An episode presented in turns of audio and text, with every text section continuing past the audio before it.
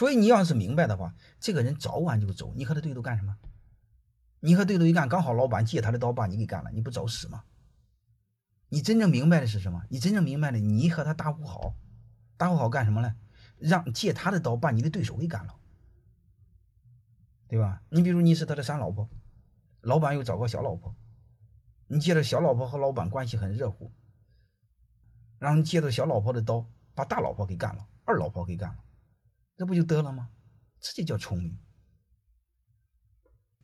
然后你会发现，他俩过了新婚的那个热乎劲儿。他慢慢的突然会发现，外来的真的不是个东西，还是我一帮亲孩子好。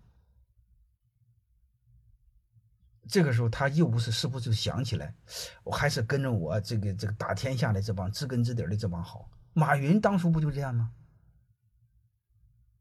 马云带他那十八罗汉当初当初说过这句话呀，他说你们都不大行，为什么呢？因为我作为你们大哥都不大行，我就专科毕业，数学就考了一分。我智商这么低，你们智商能高哪去了？